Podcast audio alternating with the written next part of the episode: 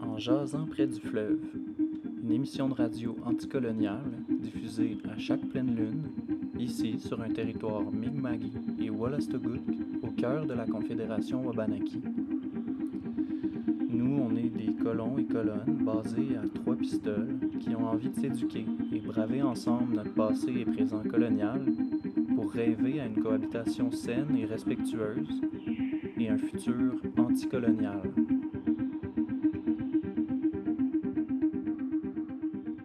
Bonjour, bonsoir et bienvenue à cette deuxième émission de En jasant près du fleuve. Je me nomme Antoine et je serai votre hôte pour la prochaine heure. Au moment d'écrire ces lignes, la chaleur et l'humidité du mois de juillet brouillent la visibilité sur le fleuve et la côte nord a disparu sous un épais brouillard. On ne peut plus distinguer l'horizon du calme plat de l'eau. Ça sent l'orage dans les terres. Vous aurez probablement remarqué que notre émission a changé de nom. Initialement appelée En jasant sur Wassipegug, elle se nomme maintenant En jasant près du fleuve. Ce changement fait suite à une série de discussions avec des membres de la nation Wallace de Gig Wassipegug, dont nous sommes sur le territoire traditionnel. Ils nous ont exprimé leur malaise face à notre utilisation du terme Wassipegug. Vous pouvez, entre autres, écouter Edith Bélanger nous expliquer, dans notre premier épisode, que le terme Wassipegug n'est pas simplement le nom du fleuve que nous, allochtones, connaissons sous le nom de Saint-Laurent, mais que c'est un concept qui ne peut pas être détaché de sa relation avec les Wallace-de-Gig. En communiquant avec d'autres membres de la nation, il nous a aussi été communiqué qu'il était possible que les gens nous associent avec la nation et que les idées politiques que nous portons nuisent à celle-ci. Merci infiniment aux personnes qui ont pris le temps de nous expliquer tout ceci. Et l'équipe de l'émission aimerait s'excuser de cette erreur. Initialement, nous voulions trouver une façon de nommer le fleuve Saint-Laurent sans utiliser son nom colonial, mais nous n'avons pas pris le temps de bien comprendre. Nous n'avons pas pris le temps de dialoguer avec des personnes Wolastoqik avant la création de l'émission. Nous voulions aller vite, comme on nous a appris à faire dans notre société capitaliste coloniale. May this be a good lesson. Il était important pour nous d'être transparentes dans notre démarche de changement de nom, car le but de l'émission est de nous éduquer nous-mêmes et notre communauté. Ceci ne sera certainement pas notre dernière erreur, et il est important pour nous de rester humbles et redevables face à celle-ci. Alors, si vous avez des commentaires, des malaises ou que vous avez envie de jaser, n'hésitez surtout pas à nous écrire. Vous aurez aussi peut-être remarqué que nous ne sommes pas la pleine lune, mais bien la nouvelle lune.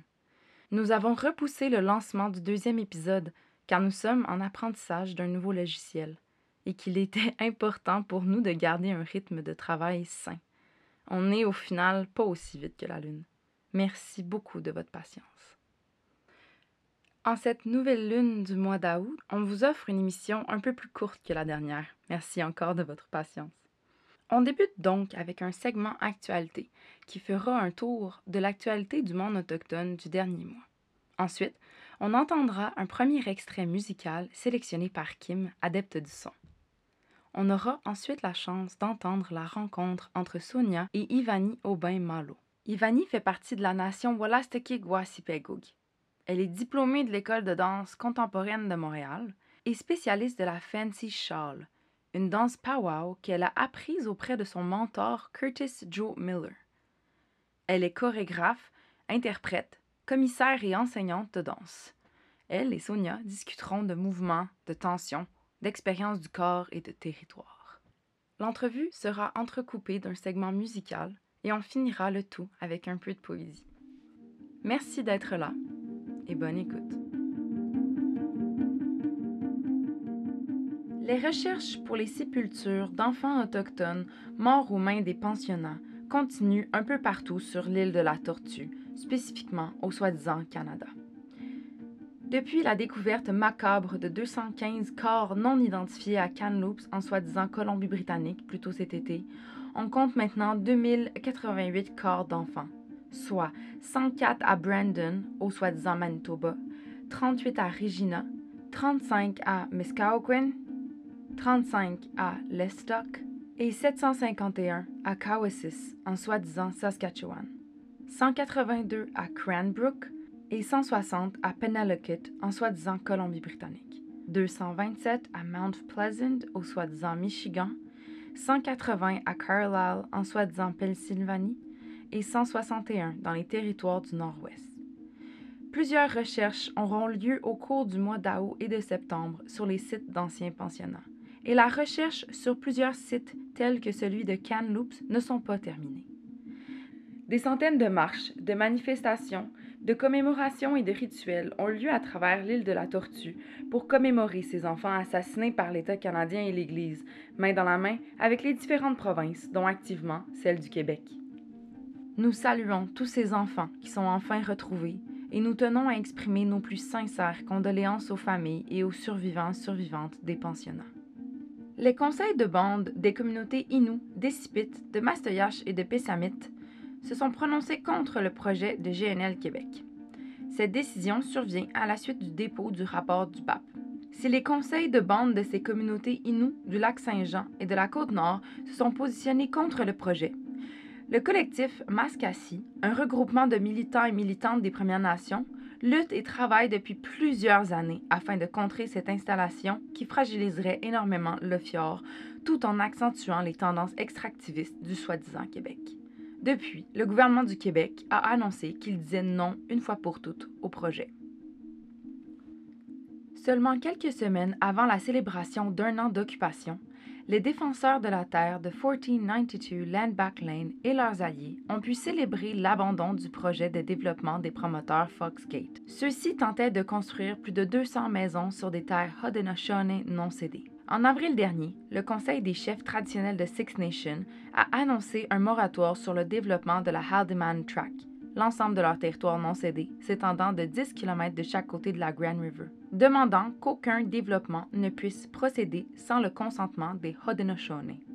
Depuis le 1er juillet, un groupe de Kanyenkehaka de Kanawagé, au sud de Montréal, occupe un terrain près de la réserve pour empêcher un projet immobilier prévu dans la municipalité voisine de Châteauguay. Le 15 mars dernier, la municipalité avait approuvé un changement de zonage qui permettrait la construction de 290 maisons unifamiliales et jumelées sur ce terrain.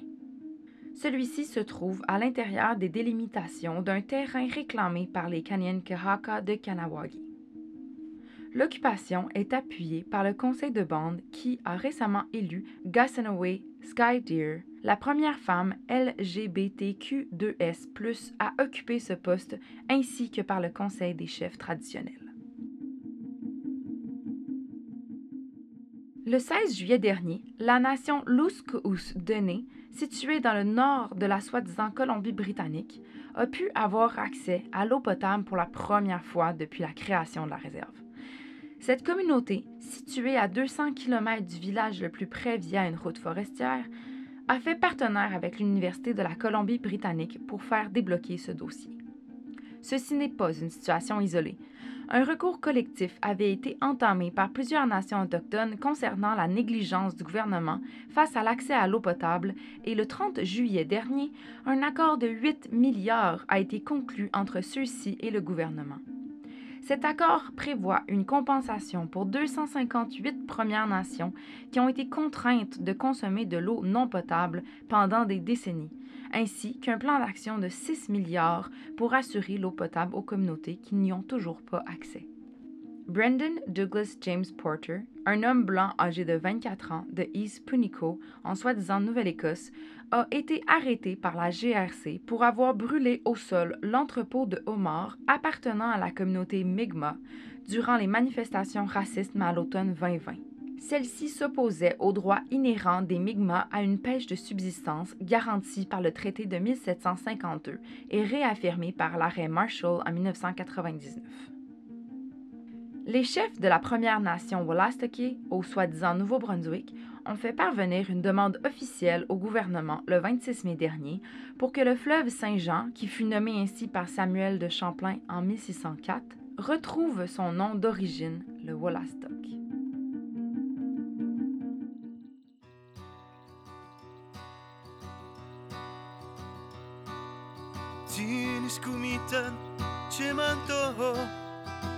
Keçi milin en yuyan. Tienes kumitan chemanto. Keçi en yuyan. We, we, ah, we, we, ah, we, ah, ya, we, we, we, we, we, we, we,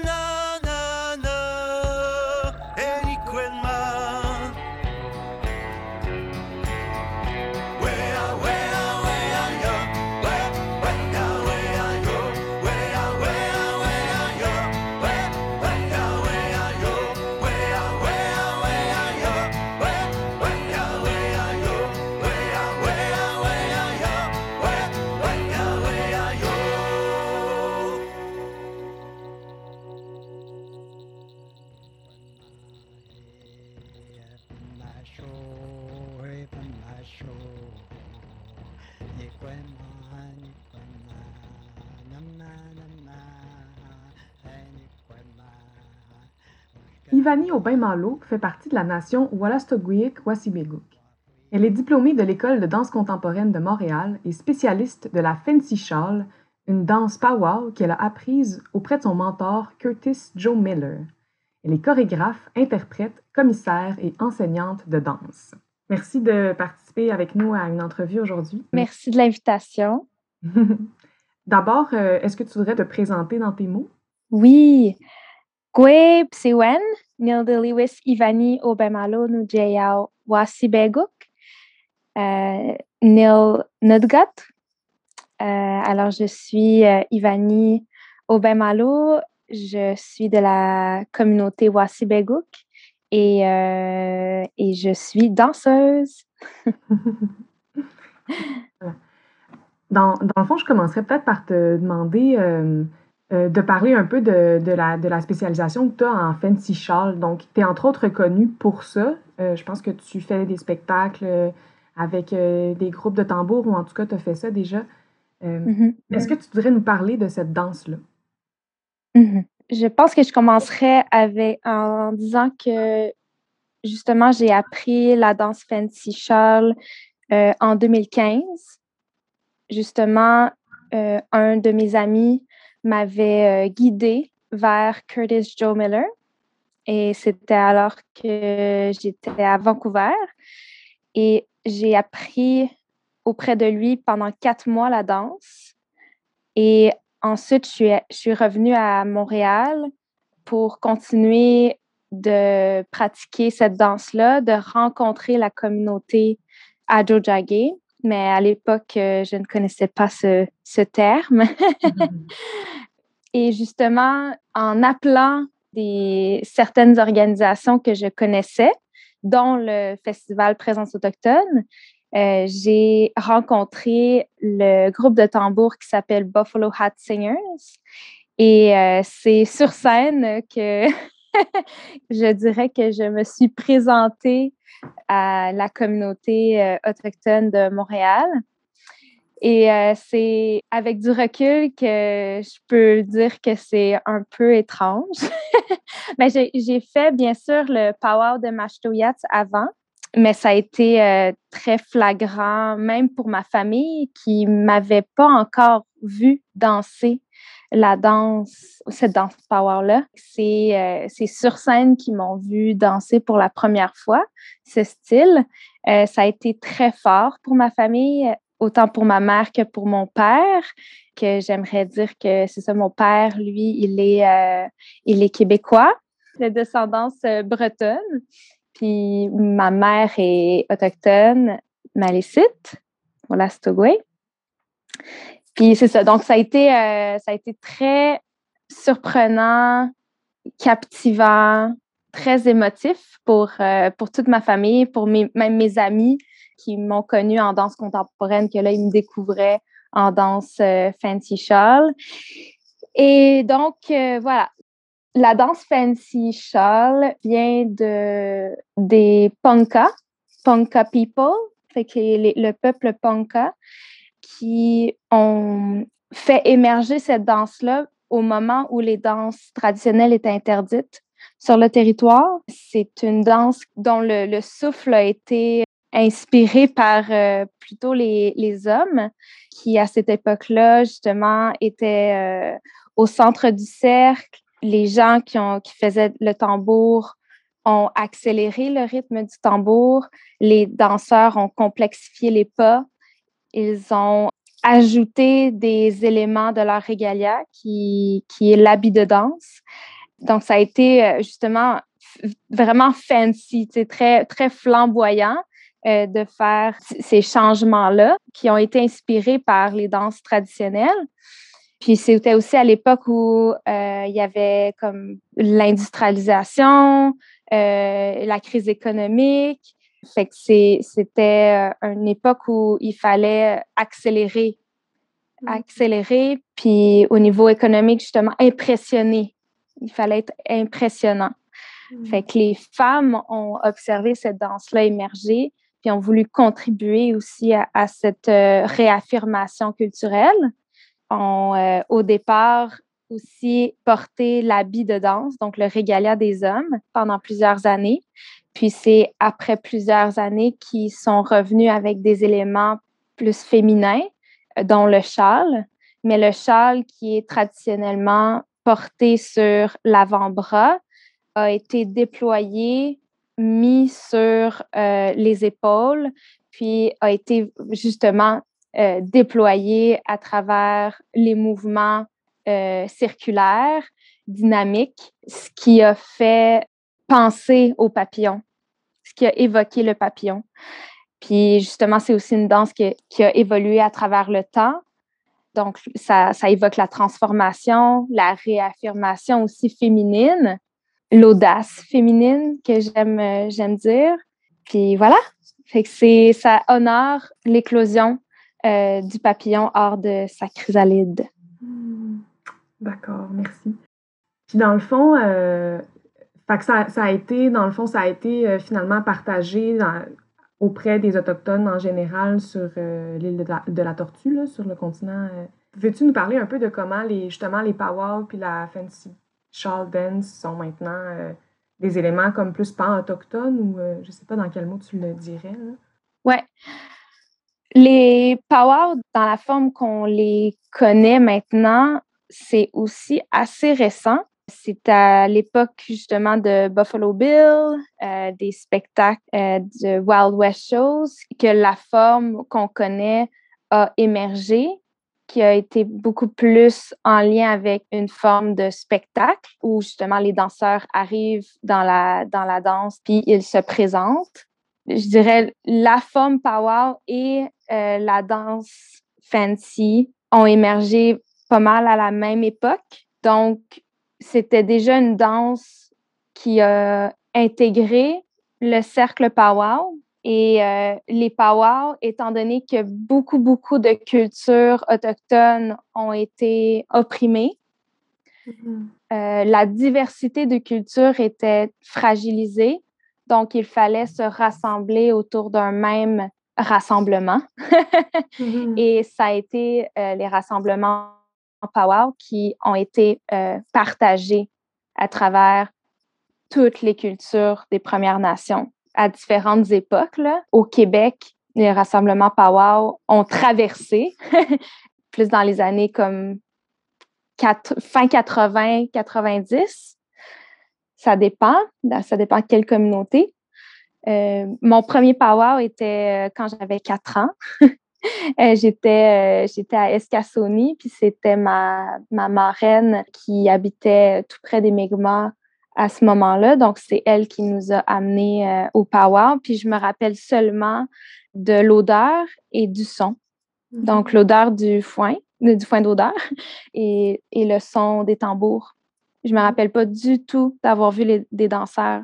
Fait que Mhm. quand j'ai été guidée vers la danse powwow, ça a formé un tout. Mhm. Donc, c'était intéressant pour moi de, de réincarner des souvenirs qui étaient assurés. Mhm. Ouais. Puis, euh, dans, la, dans le, le contexte où justement la nation Wallastoguic euh, ici est un peu justement éparpillée, elle a été reconnue tard, tout ça, est-ce que ce sentiment d'appartenance-là plus large, pan-autochtone, c'est joue un rôle dans ce processus-là de réappropriation de la, la culture? Peut-être, c'est quoi la différence pour toi, euh, l'appartenance pan-autochtone puis l'appartenance plus euh, spécifique Wallastoguic? Mhm. J'ai envie de mentionner que ça a été très fort dans ma famille, la reconnaissance de la nation aux yeux du gouvernement en 1989. C'est mon grand-papa, Jean-Marie Aubin, qui a fait euh, énormément de démarches pour rassembler euh, les membres. Il est décédé en 1990. Donc, j'ai toujours su que j'étais malécite. Au niveau de la transmission de la culture, c'était très, ben justement, fragilisé. Mais comme je mentionne, ma tante Ginette, elle est allée rapidement chez les Mi'kmaq pour vraiment apprendre sur les éléments culturels de la nation malécite parce que c'est des, des nations cousines. Et donc, quand je suis revenue de Vancouver, elle m'a dit, maintenant, il faut que tu réapprennes c'est quoi les éléments spécifiques à la nation Wallastogoic. Je pense que énormément de danseurs powwow cherchent à justement s'identifier aussi dans leur diversité. Donc, je suis, je suis dans cet élan-là de réapprendre la langue, me reconnecter au territoire parce que j'ai grandi euh, sur la rive sud de Montréal. Que dans le fond, toi, tu euh, t'as été formée en danse contemporaine, qui est euh, clairement des approches coloniales, puis aussi en fancy shawl, mais tu as grandi dans, dans la, la culture euh, qui a perduré puis qui se réaffirme dernièrement. Est-ce que tu dirais que tu fais de la danse Wallastoguic? Hum, je fais pas de la danse Wallastogue, j'appelle la danse Wallastogue. J'ai envie de partager un moment euh, charnière dans mon parcours qui était une discussion avec Shirley Bear, qui est une féministe activiste Wallastogue de la communauté de Negotkuk au Nouveau-Brunswick ou Tobic. En fait, je lui ai demandé est-ce que les danses traditionnelles Wallastogoiques sont encore dansées? Puis elle a dit, ben, bien sûr. Elle dit, il faut aller voir dans le territoire. Tu vas voir tous les mouvements traditionnels. Donc, pour moi, c'est pour ça aussi que c'est aussi important de, de se reconnecter avec le territoire parce que le territoire évoque le mouvement, les mouvements ancestraux. Là, je suis sur la piste, évidemment, des vagues parce que dans le terme Wallastogoic, il y a le terme des vagues. Puis ça, ça a été euh, nommé par euh, Henrietta Black, qui est une euh, aînée aussi au Lastaway de, de Ne- Negotiable. C'est elle qui m'a énuméré plein, plein, plein de mots qui étaient en relation avec les vagues, dont les cheveux frisés, qui, qui est euh, Dogwizaltok. Il y a aussi euh, Dokuwihik, Wolastogwik, Wolastok, Doku. Tout ça, c'est en lien avec les vagues.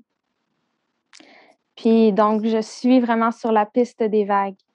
Où puis-je, moi, observer les vagues? Donc, ça peut être aussi des vagues émotives, ça peut être des vagues qui sont évoquées par la forme, peut-être des couleurs ou la réflexion du soleil sur les vagues ou comment le vent peut influencer les vagues ou le courant plus euh, souterrain, souterrain ou sous, sous l'eau.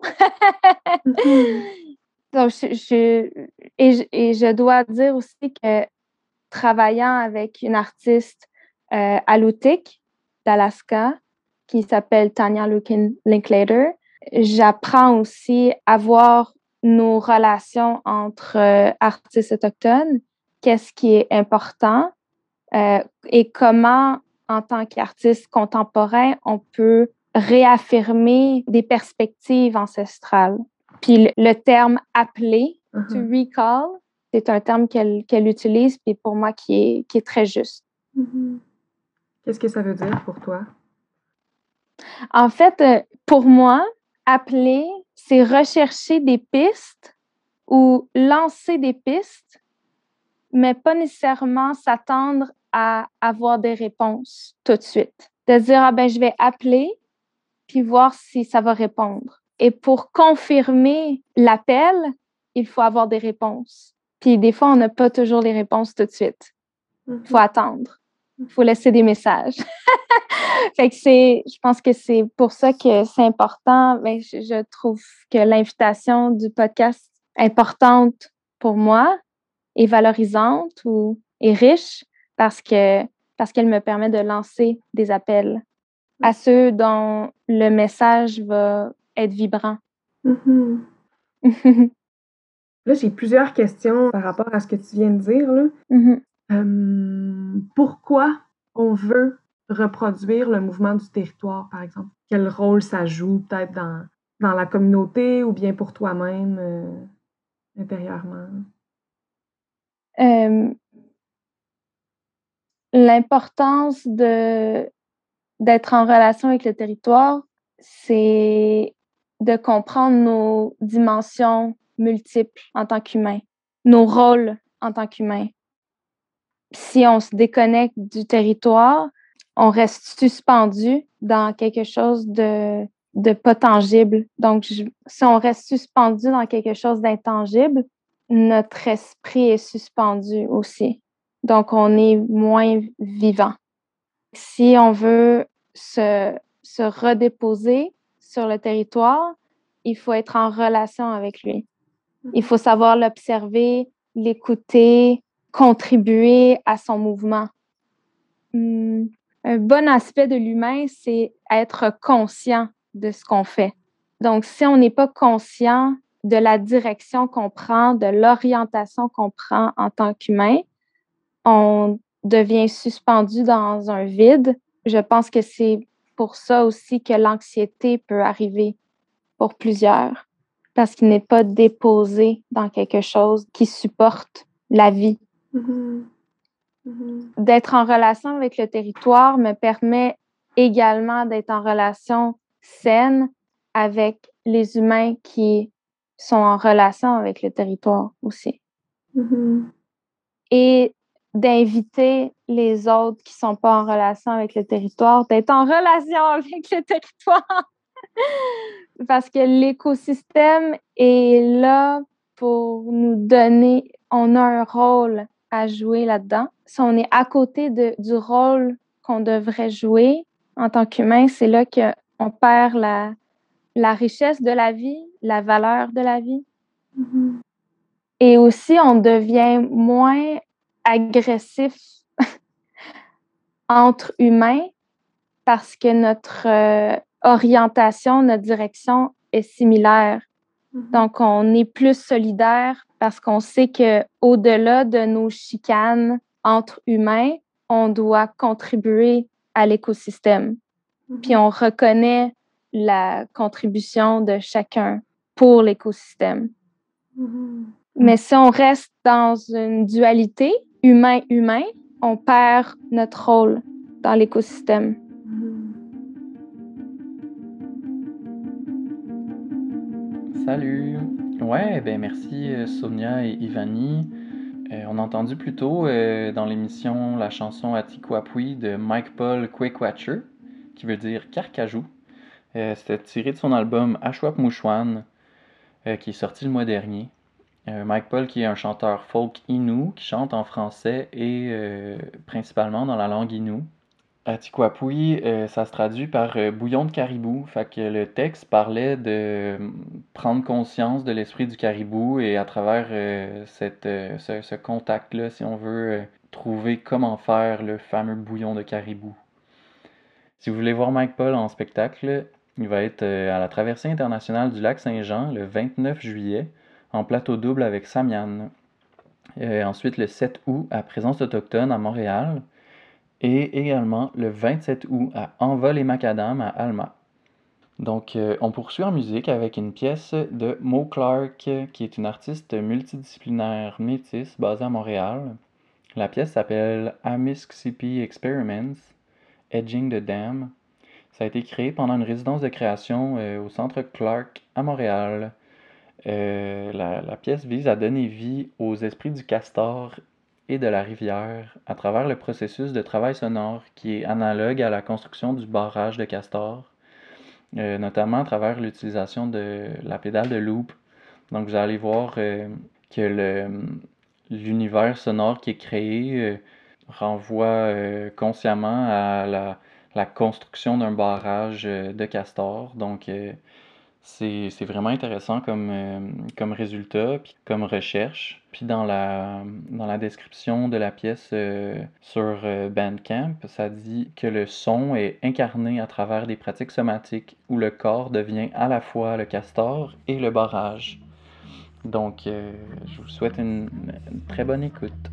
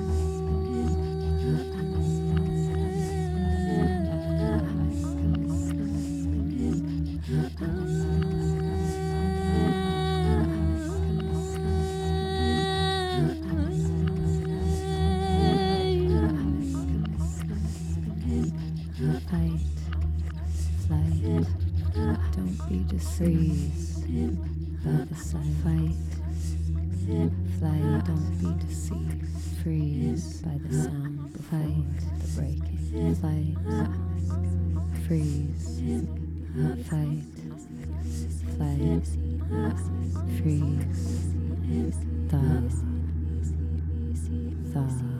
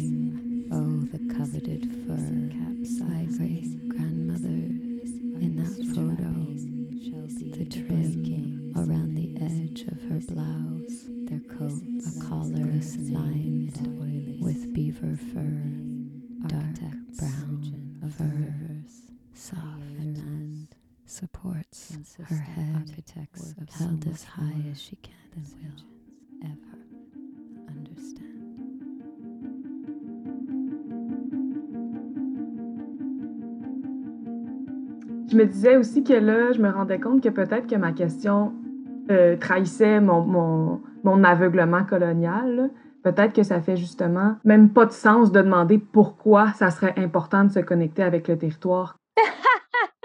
Ouais, Qu'est-ce que t'en penses? m- mais je pense que on est tous influencés par la colonisation. Donc, il n'y a pas moi qui est pas colonial et toi qui est colonial. Euh, je pense que aujourd'hui, je suis invitée pour faire résonner la vision décoloniale. Mhm, Disons ça comme ça. mhm. Euh, mais j'ai aussi en moi le système colonial intrinsèque parce que je suis née dans ce système. Mhm. Je pense que c'est à chacun de nous d'être en relation avec notre organicité, avec notre côté qui n'est pas colonial. Mais oui, de se rendre compte, c'est quoi le, ce système-là pour pouvoir s'en détacher, puis retrouver une certaine liberté, une euh, autodétermination. Mhm. Mhm. Ouais. Puis je pense que la danse, même si elle est contemporaine, est vraiment influencée par le, le ballet. Et les programmes que j'ai faits m'ont permis d'être en relation avec mon organicité, c'est-à-dire mon anatomie, aussi être en relation avec le sol, avec mon poids, avec mes sensations. Qu'est-ce que c'est aussi d'être en relation avec d'autres corps? ça m'a vraiment permis d'être en relation avec toute cette humanité qui est vraiment au niveau du ressenti et non pas au niveau de la tête. Mhm. Euh, tu as mentionné, là, tu disais, cette danse-là, même si elle est contemporaine, ou si elle était contemporaine, ou même si elle est contemporaine, est-ce que est-ce que c'est une tension pour toi ou qu'est-ce que ça représente le fait de peut-être se réapproprier des, euh, des pratiques dites, mettons, traditionnelles, mais, mais les ouvrir à quelque chose d'actuel? Est-ce que tu fais de la danse contemporaine quand tu fais du fancy shawl, mettons? Euh, la danse fancy shawl évolue encore et encore en transformation par toutes ces personnes-là qui incarnent cette danse-là, contribuent à son avancée, à son évolution, à sa réaffirmation dans le temps. Et en plus, c'est pas une danse, comme je vous ai dit, qui est venue avant la colonisation. C'est une danse qui est venue à cause de la colonisation, parce qu'il fallait se réaffirmer dans, dans la rapidité à laquelle la vie était à ce moment-là. Donc, c'est une danse contemporaine pour moi. Ce n'est pas une danse traditionnelle parce que la danse traditionnelle powwow, c'est une autre danse. Je ne fais pas la danse traditionnelle, je fais la danse fancy ou la danse du papillon. OK. Puis la danse traditionnelle, c'est quelque chose de, de spécifique aussi? La danse traditionnelle, oui, c'est pas le même habit de danse. Et c'est beaucoup plus sobre au niveau du mouvement et ça demande vraiment pas la même implication corporelle, même culturelle. Je peux même pas voir le powwow comme un rassemblement traditionnel. Donc, voilà, c'est... euh, mais euh, même, même des Autochtones qui, qui font les powwows, ils vont dire, moi, je fais de la danse traditionnelle. Donc, euh, je peux vraiment pas dire que, je, que ma, ma perspective fait l'unanimité. Et je voulais dire quelque chose par rapport aux contemporains aussi. Euh, tous les danseurs contemporains ont, je pense, leur propre euh, définition de la danse contemporaine ou ne peut pas trouver une seule définition à la danse contemporaine? Puis en fait, j'aimerais même que tu participes à cette euh, conversation parce que, parce que tu es aussi euh, une danseuse contemporaine. Mhm. Qu'est-ce que tu en penses? Euh, moi, je trouve que c'est un, débat qui, pourrait aller vraiment, vraiment loin, là, parce que même quand on veut être quelque chose qui est puriste, danse contemporaine, qui, correspond à, l'esthétique euh, des grands canons de la danse contemporaine, ben en fait, on reproduit des canons traditionnels de la culture occidentale, genre le ballet. Fait qu'on est peut-être encore moins contemporain que des pratiques qui sont plus euh, dans la- l'attention au moment présent, la, je sais pas, là, la conscience de l'histoire qui est présente dans, le- dans le corps, dans le moment présent. euh, puis je pense que justement, quand tu parles de comprendre notre rôle en tant qu'humain dans le dans l'écosystème, euh, puis comprendre les relations avec l'écosystème pour comprendre les relations humaines, c'est quelque chose de vraiment plus important que puis de vraiment plus actuel que de se demander si on correspond à une esthétique traditionnelle ou contemporaine, mettons. Que J'ai envie de dire, ben, comme tu nommes le, le terme puriste, j'ai eu des conversations avec des, des amis qui font de la danse urbaine, puis il y a des codes. Ces codes-là, c'est difficile de s'en défaire quand tu veux appartenir à une communauté. Est-ce que tu dis ça, c'est les codes qui me permettent de, de m'identifier à cette communauté-là? Puis pour être le plus identifié à cette communauté-là, tu veux te rapprocher du centre, te rapprocher de, de, de la pureté. Éventuellement, quand tu... Puis là, je peux parler pour moi, étant donné que je me sens légitime dans mon rôle de danseuse fancy par ma relation et ma connexion avec plusieurs membres de la communauté autochtone, je gagne en liberté et je tends vers l'ouverture et donc quelque chose de peut-être moins codifié, moins pur. Donc, je tends vers le contemporain. Mhm. Fait que dans le fond, tu connectes avec qui tu es, mais tu fixes pas qui tu es.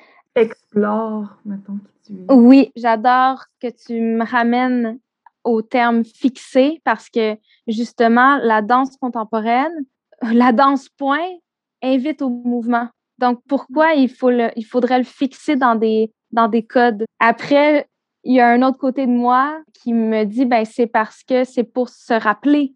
Mhm. Il faut se rappeler quand même d'où ça vient. Puis pour créer des tensions aussi, il faut créer des oppositions pour créer de l'amplitude dans nos corps, pour, pour être conscient de, de toute cette complexité-là. Euh, Ne pas fixer des choses, mais pas non plus oublier l'histoire ou, euh, ou le- l'ancrage. euh. Oui, pour moi, l'ancrage et d'où ça vient, c'est des valeurs, c'est un sens, c'est l'esprit. Mhm. Donc, quand on se fixe aussi dans une forme, euh, c'est là qu'on peut perdre l'esprit. Il faut que l'esprit voyage. Moi, c'est quelque chose je trouve vraiment fort dans la danse, justement, comme euh, quand tu, quand prends une décision puis que tu essaies de l'appliquer dans ton corps puis que tu la pratiques pour que ça devienne une, une nouvelle réalité plus naturelle, tu le sens changer dans ton corps, ça devient confortable, in- incarné, là, tu sais. Puis c'est vraiment plus évident quand ça se passe direct dans ton corps, je trouve. Mhm. Moi aussi, je t'écoute parler, puis je me dis, je pense que c'est vraiment important que ça soit une conversation. Mhm. Ça anime justement la, la richesse d'être à deux autour d'une même idée. Parce que si, si tu n'étais pas là, aujourd'hui, je n'aurais pas nommé ça pour moi-même nécessairement. Mhm. Tu sais, en toute, euh, en toute transparence, je pense que euh, ça me fait vraiment plaisir que tu m'invites à, à avoir une conversation comme ça. J'ai mon malaise euh, de base d'être une personne pas autochtone qui parle d'enjeux ou comme de thèmes ou de, de, de décolonisation faite par une personne autochtone, mettons. Fait que je veux clairement pas trop prendre de place ou penser que je sais de quoi tu parles. Mhm. Ce que je ressens, c'est que oui, nommer bien sûr le malaise qui est euh, assez euh, généralisé, puis quand même euh, croire au mouvement Mhm. et ne pas rester dans le malaise. Mhm. L'ouverture, aller vers l'autre reste la solution. J'essaie pas de t'enseigner quelque Mhm. chose. J'essaie seulement de te partager mon processus à travers, à travers ma, ma reconnexion avec mes origines autochtones, qui est directement en relation avec là où tu habites. Ce qui peut parfois aussi être un malaise pour moi de savoir que tu es plus en relation avec le territoire que je le suis Mhm. au quotidien. Mhm. C'est pas à moi d'être jalouse ou de penser que tu sais plus. C'est à moi de d'écouter le sens de cette émotion-là. Puis le sens de cette émotion-là me dit, moi aussi, j'ai envie d'être en relation avec ce territoire-là parce qu'il est important pour moi. C'est pas parce que Sonia est dans ce territoire-là au quotidien qu'elle prend ma place. Et ça, ça me permet d'être plus en paix avec moi-même, puis aussi avec mon côté colonial. Mhm. Parce que non, ce n'est pas vrai que quelqu'un prend ma place, parce que j'ai ma place. Le fait d'être danseuse me permet vraiment de ressentir que j'ai une place, parce que j'occupe vraiment beaucoup mon corps. Mhm. Mon corps, il est vraiment présent dans ma vie, il me parle, je suis en relation avec ce corps-là, puis je sais qu'il occupe une place. Mhm. Mhm. Je trouve ça vraiment intéressant. Ça me touche puis ça me fait du bien d'entendre ce que tu dis par rapport à comment reconnaître le besoin que tu as dans les émotions que tu vis par rapport au fait que moi je suis sur le territoire.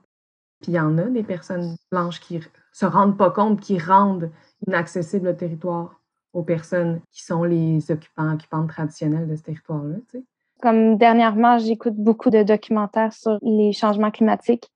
Il faut reprendre conscience qu'on a un rôle vraiment déterminant et tout le monde a un rôle. Il faut, faut être en relation avec notre territoire. Il faut, faut reconnecter avec notre rôle en tant qu'humain, notre rôle euh, organique. Puis, comme ça, on va perdre le sens de prendre plus de place, Mhm. trop de place. Mhm. C'est euh, une sage parole. Merci beaucoup de, de dire ça. Ça me touche puis ça me rejoint beaucoup.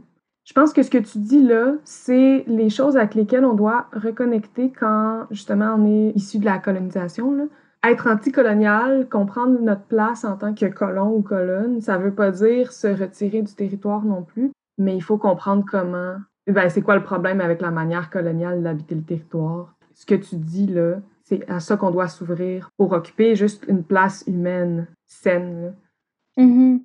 M- Mes allers-retours dans le territoire ancestral me permet de comprendre à quel point je suis constamment quand même en relation avec ce territoire-là, même si je ne, je ne suis pas là. C'est pas nécessairement d'y rester parce que là, ça serait aussi de fixer. Puis je sais que de toute façon, les Wolastoqey ne sont pas des peuples euh, sédentaires. Puis de toute façon, sédentaires pour tous les peuples autochtones, il y avait quand même des cycles de déplacement pour justement être euh, éco-responsable. Toutes ces réflexions-là que tu partages, euh, qui t'habitent en ce moment, ça doit quand même être présent dans ton, dans ton travail artistique. Puis là, je pensais au spectacle Moula que tu vas présenter à Fury, à Marsoui. Mhm. C'est un spectacle que tu avais présenté la première fois en 2018 à Tangente. Puis là, tu le représentes cet été. Je me demandais euh, de quoi tu parles dans ce projet-là? Est-ce que ça a évolué depuis euh, 2018? Mhm. Donc, je vais euh, présenter Moula à Marsoui la semaine prochaine. Hum, donc, c'est un processus que je fais depuis, euh, depuis 2018. Ben, c'est en relation avec un rêve que je faisais quand j'étais enfant. Un rêve euh, qui est euh, très, très dense, chargé. Si à la maison, vous pouvez vous imaginer la, la puissance d'un trou noir, quelque chose qui aspire. Ça, c'était une voix qui était en relation avec ce, ce ressenti-là, qui me disait, il faut absolument que tu restes ici. Ouh. Cet appel-là de ce rêve me disait qu'il fallait que je retourne au territoire il me disait que j'étais toujours restée là-bas. Donc, ça m'a quand même amené à trouver du sens pour aller apprendre la langue Wolastogwe. Ça m'a rappelé aussi des souvenirs d'enfance, donc l'importance de se souvenir. À mesure que tu te souviens, les souvenirs deviennent encore plus amples. Ça revitalise aussi les souvenirs. Et le ressenti d'être enfant, la naïveté, l'innocence. euh, moi, j'étais une enfant euh, vraiment euh, lumineuse, mais j'étais une enfant aussi qui avait de l'asthme. Au niveau de la densité des poumons, le fait que juste respirer, c'est un cadeau. Puis la voix comme ça qui me dit de rester ici, c'est euh, une voix intérieure, c'est d'être toujours en relation avec notre voix intérieure. Cette voix-là, elle est importante parce que c'est juste toi qui peux la faire vibrer. Mhm. Donc, de pas suivre nécessairement un système ou suivre quelqu'un, euh, c'est de suivre sa voix intérieure parce qu'on a tous un rôle, puis c'est important d'être en relation avec ce rôle-là. Donc, ça, c'est toutes les choses qui sont en, en lien avec ce solo-là. Puis, je, je veux dire que c'est un processus parce qu'il me fait grandir dans mon mouvement, mais aussi en relation avec les autres. Fait que c'est un peu, c'est un peu ça. Fait que ça, ça a vraiment encore beaucoup changé cette fois-ci. Ça va être présenté à l'extérieur, ce que j'ai jamais fait avant. Puis aussi, c'est en territoire Mi'kmaq. C'est justement un territoire qui est cousin au territoire euh, le Wolastoguk. C'est vraiment bien d'avoir reçu l'invitation de Priscilla Guy pour le Festival de Fury. J'espère euh, pouvoir partager des conversations qui suivent euh, le solo. Mhm. Moula, c'est un mot en Wolastoqey. Oui. Ben, c'est pas un mot, c'est un, c'est une racine de mot. Mais oui, le sens de moula, c'est aller en profondeur. Mhm. Moula Bouite, c'est euh, elle rêve en profondeur. Mhm. Génial. Ben, euh, en tout cas, moi, je vais être là. J'ai hâte d'aller voir ça. C'est. Yes! Parfait, mais moi, j'aimerais te remercier parce que toutes ces, ces, initiatives-là permettent euh, de faire voyager les messages, les pensées que j'espère ont trouvé racine dans d'autres euh, personnes Mhm. qui parlent français. Ouais. Mais merci à toi énormément aussi, Ivani, euh, pour ta confiance, puis ton, ton ouverture, tes mots inspirants. On est vraiment content d'avoir pu avoir euh, cet échange-là avec toi. Oui, merci. Willy one. Merci Sonia et Ivani. Ce fut magnifique. Continuons maintenant avec le segment littéraire. Liane Betasamosek Simpson est écrivaine, professeure et musicienne. Membre de la communauté Mississauga Anishinabek, son travail se déploie entre la poésie, le conte, la politique et les savoirs autochtones.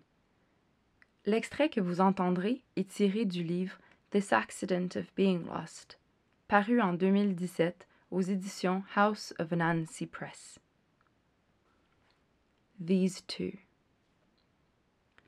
Two clandestine eagles find you in the front of this lineup, singing things and pretending nice, wearing professionalism like it's a Halloween costume.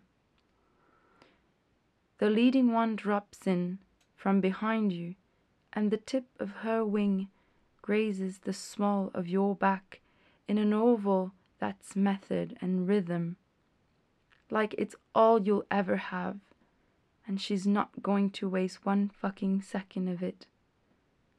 Then the second one comes in on a sharper angle and tight circles your form, starting at your roots, rising and then falling. Her feathers are the wind on the hairs of your skin, and she's flying conical spirals up past your head and then down again, brushing your heels, the back of your knees, the cracks on your lips. All the while, the first one's wing is whispering to the skin of your lower back, while her beak is sucking the burning panic from the place you keep it hidden, behind the sorrow in your breast's bone. Merci d'avoir été parmi nous. C'est tout pour aujourd'hui.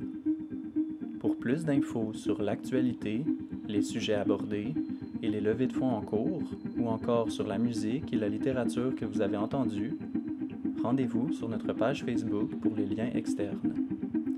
Vous pouvez nous trouver sur Facebook, Instagram, iTunes, Google Play, Spotify et baladoquebec.ca en écrivant en jasant près du fleuve. Vous êtes plus que bienvenus à nous écrire si vous avez des questions ou des commentaires. Espère que vous avez apprécié votre moment en notre compagnie et on se rejase à la prochaine pleine lune.